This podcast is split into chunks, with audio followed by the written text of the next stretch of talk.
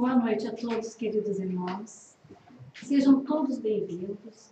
Os que estão aqui conosco presentes essa noite e os que estão nos assistindo pelas redes sociais. Agradecendo a Deus esse momento de estarmos aqui em oração, em caridade espiritual, na nossa casa espírita do Balneário Gaivota. Nesse momento vamos agradecer. Agradecer pela saúde de cada um de nós, agradecer pela chuva que cai, pelo ar que respiramos, agradecer por tudo que tem nos acontecido de bom e todas as vicissitudes que conseguimos passar com fé, com gratidão e com coragem. Que Deus ilumine a cada um de nós, Jesus nos abençoando sempre e a espiritualidade amiga conosco, sempre nos intuindo a escolher sempre o caminho certo. E assim dizemos: Pai nosso que estais no céu, santificado seja o vosso nome, venha a nós o vosso reino, seja feita a vossa vontade, assim na terra como no céu. O pão nosso de cada dia nos dai hoje, perdoai as nossas ofensas, assim como nós perdoamos a quem nos tem ofendido, e não nos deixeis cair em tentação, mas livrai-nos do mal, que assim seja. Nessa primeira parte dos nossos trabalhos, nós temos a explanação doutrinária, que hoje está em cargo da nossa querida irmã e trabalhadora Marisete Russo. Vibremos positivamente para que ela consiga passar para nós com muito carinho tudo aquilo que ela estudou. Na segunda parte, então, teremos o passe. Marisete.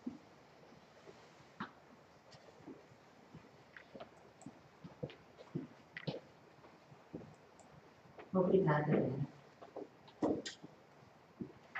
Boa noite a todos. Que a paz do Mestre continue conosco.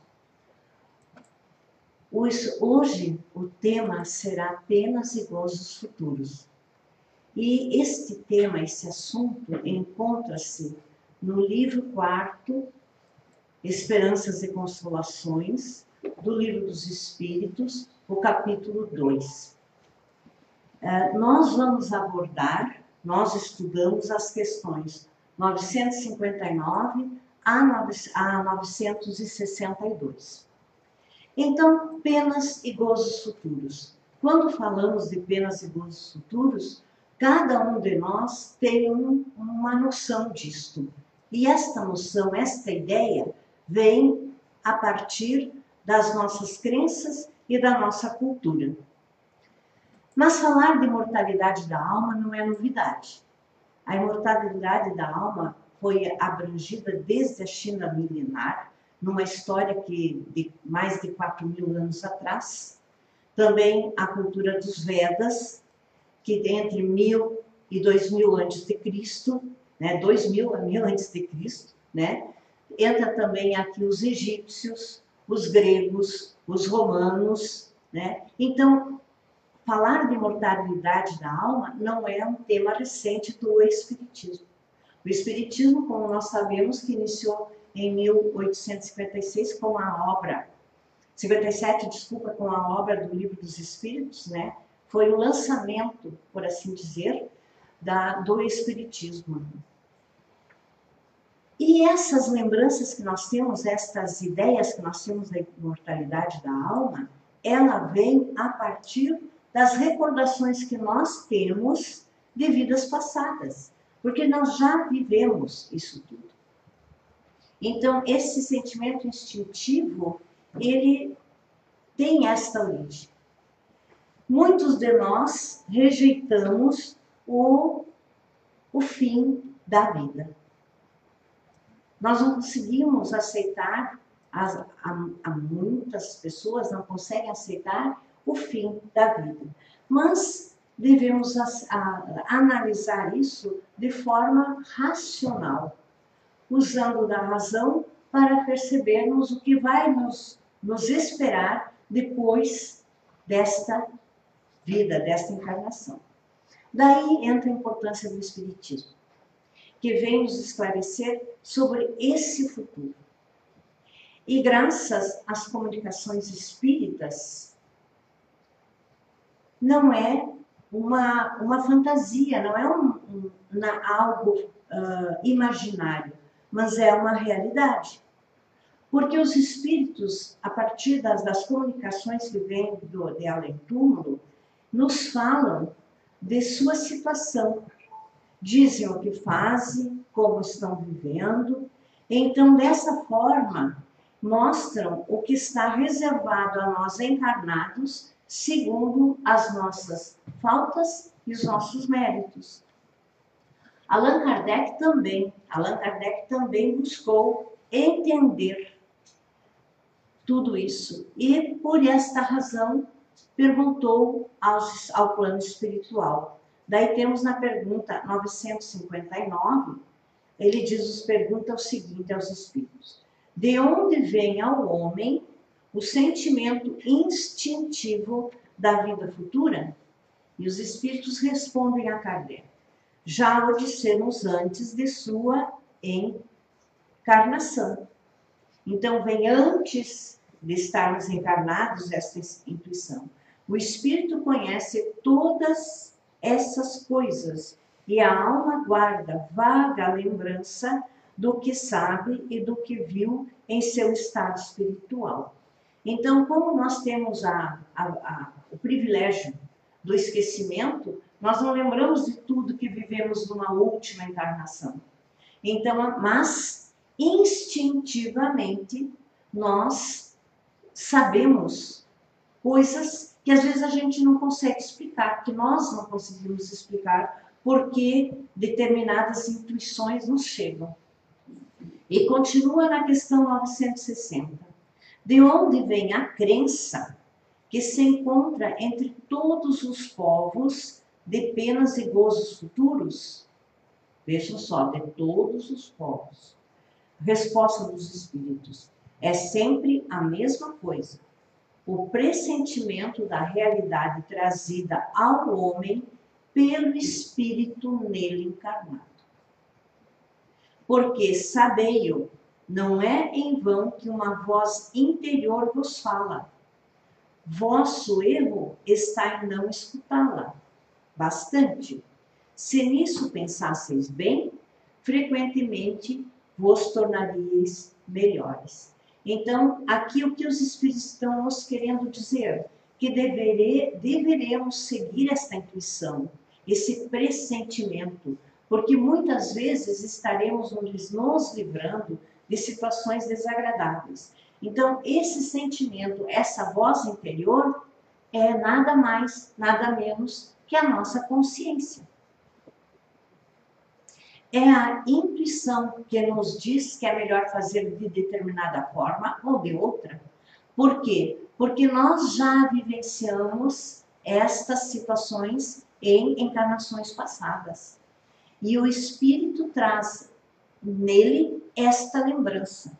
Todos nós sabemos que no momento que nós desencarnamos, nós vamos com as, a, as, os nossos, vamos dizer, as nossas perfeições e as nossas imperfeições, vamos para a erraticidade. Quando retornamos ao mundo, a matéria, nós retornamos do ponto em que estávamos, com toda a nossa evolução até ali. Nós não vamos regredir.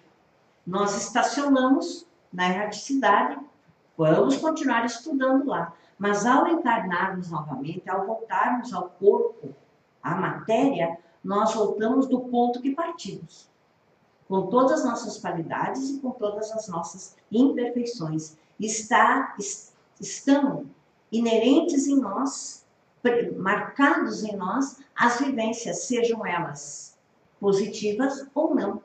Por isto, esses pressentimentos, essas intuições.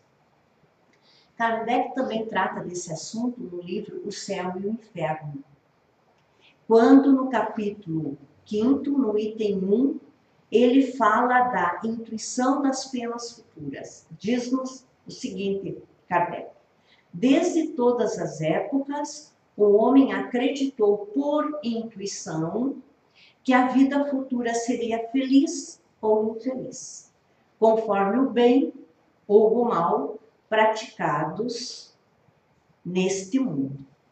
A ideia que ele faz, porém, dessa vida está em relação com seu desenvolvimento, senso moral e noções mais ou menos justas do bem e do mal.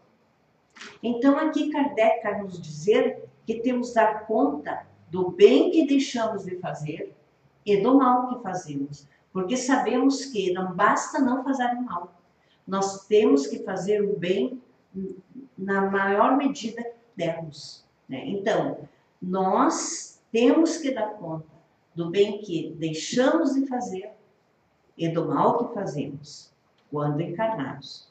Não basta pedirmos perdão, temos que espiar e temos que reparar o mal que fizemos. Então aqui repete-se a ideia aquela que todos nós sabemos que a cada um conforme as suas obras. Ou ainda outra frase que repetimos muito: a plantação é livre, mas a colheita é obrigatória. É a questão do, da causa e efeito, né? Então temos que dar conta disso tudo que do que plantamos, temos que dar conta. Não, não podemos dizer eu não vou efetuar essa colheita, ela é inevitável. O plano espiritual nos faz perceber que essa relação da vida futura diz respeito sempre a um comportamento interior. Então, não podemos nos, nos liberar do, da nossa responsabilidade. Nós devemos, sim, ser responsáveis de tudo aquilo que fazemos, porque os nossas, nossos gozos futuros dependerão daquilo que fizermos hoje como encarnados. Deus nos criou a todos nós simples e ignorantes, mas nos deu e nos dá as mesmas oportunidades. Dependerá de nós mesmos, pelo nosso livre arbítrio, escolhermos o caminho do bem ou do mal.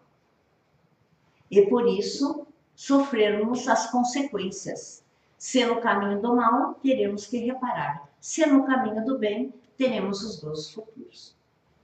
Como, quando nós, como espíritos primitivos, nós aqui já estamos entrando na questão 961. Então, quando nós, como espíritos uh, primitivos, preocupávamos com o quê? Apenas com as coisas materiais. O abrigo, o alimento, a procriação. Então, era isso que interessava ao espírito primitivo. E por isso ele temia a morte. Por que temia a morte? Por, e também esperava que as suas seus gozos futuros fossem materiais. Por que ele temia a morte? Porque não sabia o que viria depois. Ele não tinha este conhecimento né? Então, ele era apegado ao, à matéria, ao mundo material. Mas, com o, o, o, quando o espírito começa a desenvolver, começa a evoluir, né, a fazer a sua melhoria espiritual, começa a praticar as leis morais e toma consciência das leis divinas.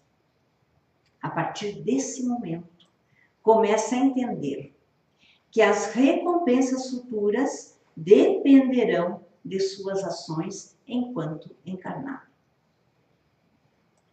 Passamos também a compreender que, pelo nosso livre-arbítrio, somos responsáveis por todos os efeitos que sofremos hoje e que foram gerados por uma causa ontem é a plantação e a colheita, né?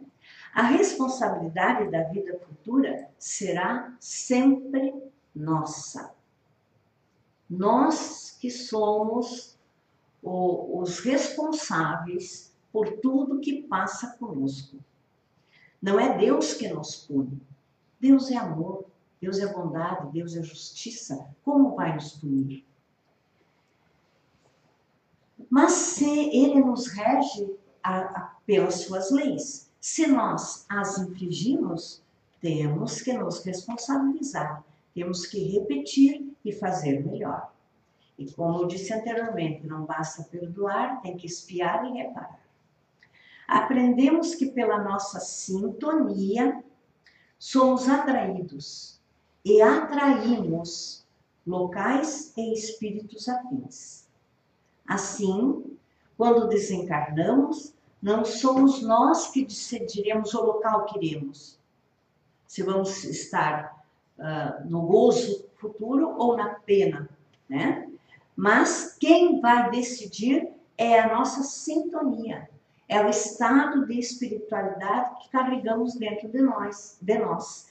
Então é isso que vai nos levar a, a estar no bem ou estar no mal, a fazermos uma colheita frutífera ou uma má colheita. Pensemos um pouco.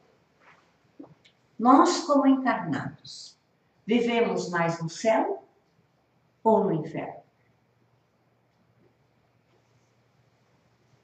Como está o nosso interior? No bem ou no mal? Como são nossos pensamentos? De amor, de ódio, de rancor, de felicidade? A partir desses questionamentos, podemos avaliar e saber qual é a nossa sintonia. Se nós estamos sintonizando mais o amor, como Jesus nos disse, ou o ódio, a mágoa, o rancor, a raiva. Temos, ainda como encarnados, ainda temos a oportunidade de mudarmos. Por isso nós devemos nos olhar, sem venda nos olhos, olharmos de cara lavada, vamos dizer. Todos caminhamos em direção a Deus mas cada um de nós de acordo com nossa evolução, com o nosso adiantamento.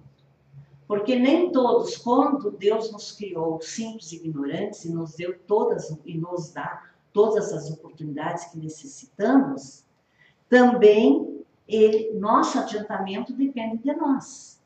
Alguns evoluem mais rapidamente, são espíritos já em avanço outros lentamente, repetindo seus erros.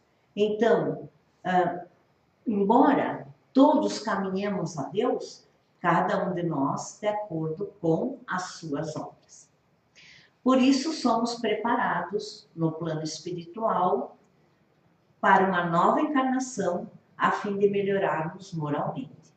No momento do nosso desencarne, que vamos para a erraticidade, ficamos lá um tempo e daí chega o momento que, reconhecendo nossos erros, querendo melhorar, pedimos uma nova oportunidade. E essa nova oportunidade é planejada. Com que objetivo? De retornarmos ao plano, à matéria, para evoluirmos espiritualmente.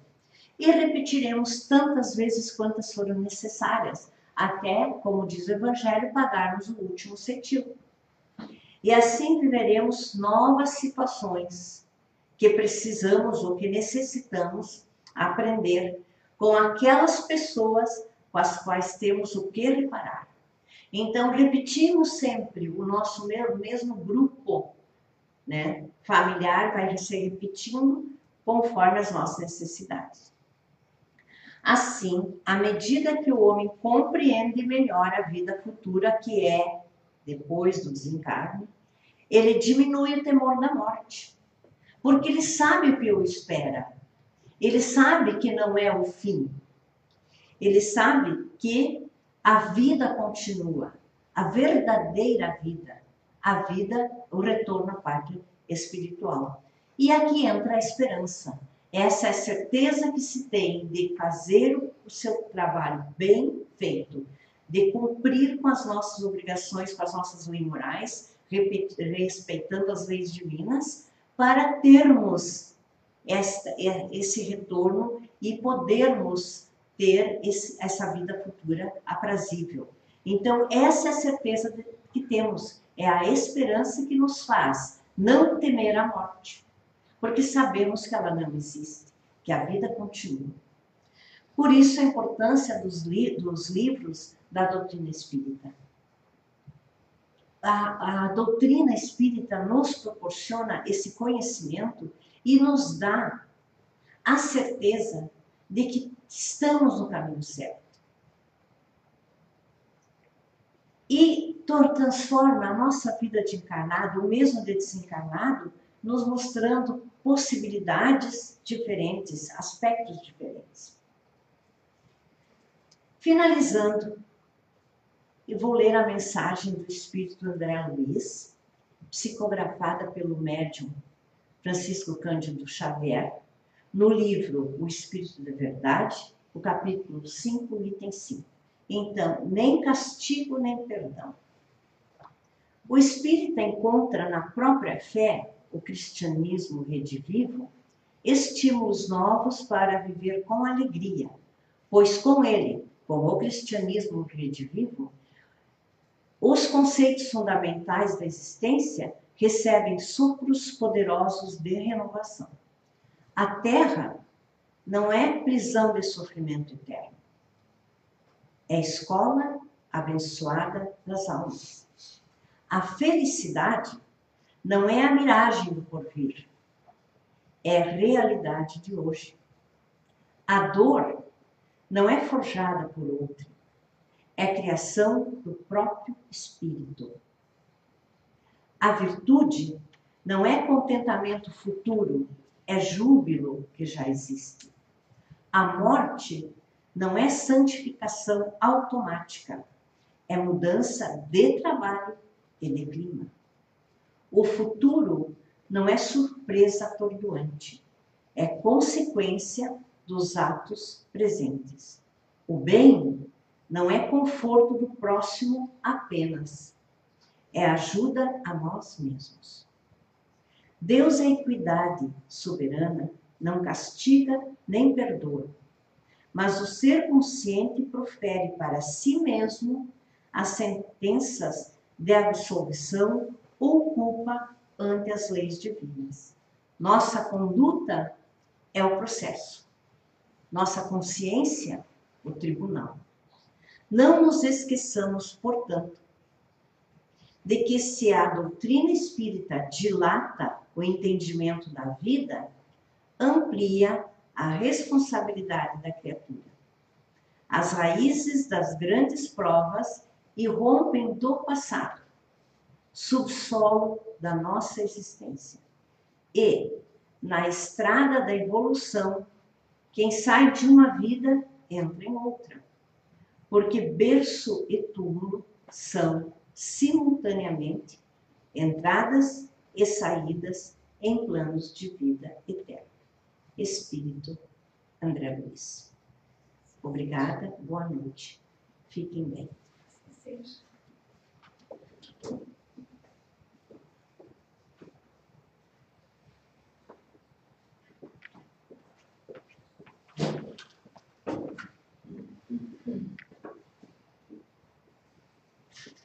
Agradecendo então a nossa amiga e trabalhadora Marisete Lúcio pela sua explanação doutrinária, pelo conhecimento passado pelas obras do nosso mentor Allan Kardec, que ao mesmo tempo foi uma oração.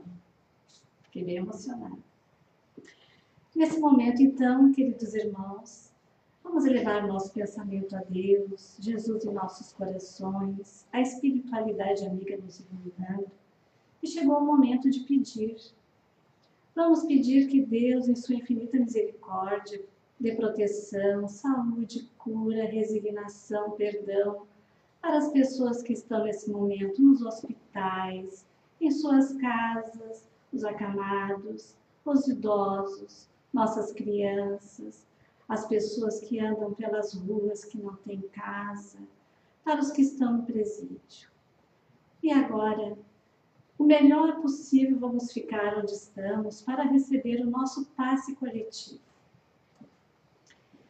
Deus Pai de infinito amor, derramai sobre cada um de nós muita luz, muita proteção, que saiamos daqui hoje melhores do que quando aqui chegamos, que sejamos a cada dia mais fraternos, mais solidários, que estendamos a mão para o nosso vizinho, nosso próximo, sejamos mais pacientes em nossos lares e que nesse momento de tanta dor, de tanto medo, consigamos ter mais fé, mais esperança e coragem, muito mais confiança na nossa doutrina espírita do codificador Allan Kardec.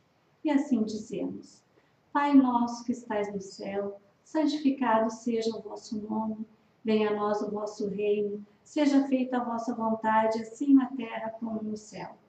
O pão nosso de cada dia nos dai hoje, perdoai as nossas ofensas, assim como nós perdoamos a quem nos tem ofendido, e não nos deixeis cair em tentação, mas livrai-nos do mal, que assim seja. Sigamos em paz e que Jesus nos acompanhe.